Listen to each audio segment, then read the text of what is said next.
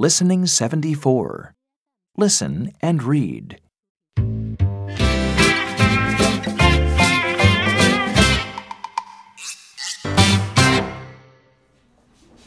It's Billy's birthday tomorrow. Let's buy presents. What does he like? He likes trains and cars. I like these balloons. No, Billy doesn't like balloons. He's scared of balloons. He likes candy. Okay. Billy is asleep now.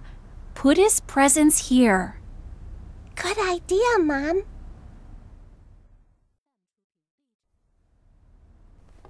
Mom, Dad, someone's in the living room.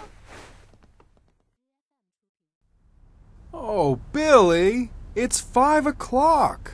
Oh, thank you for my now.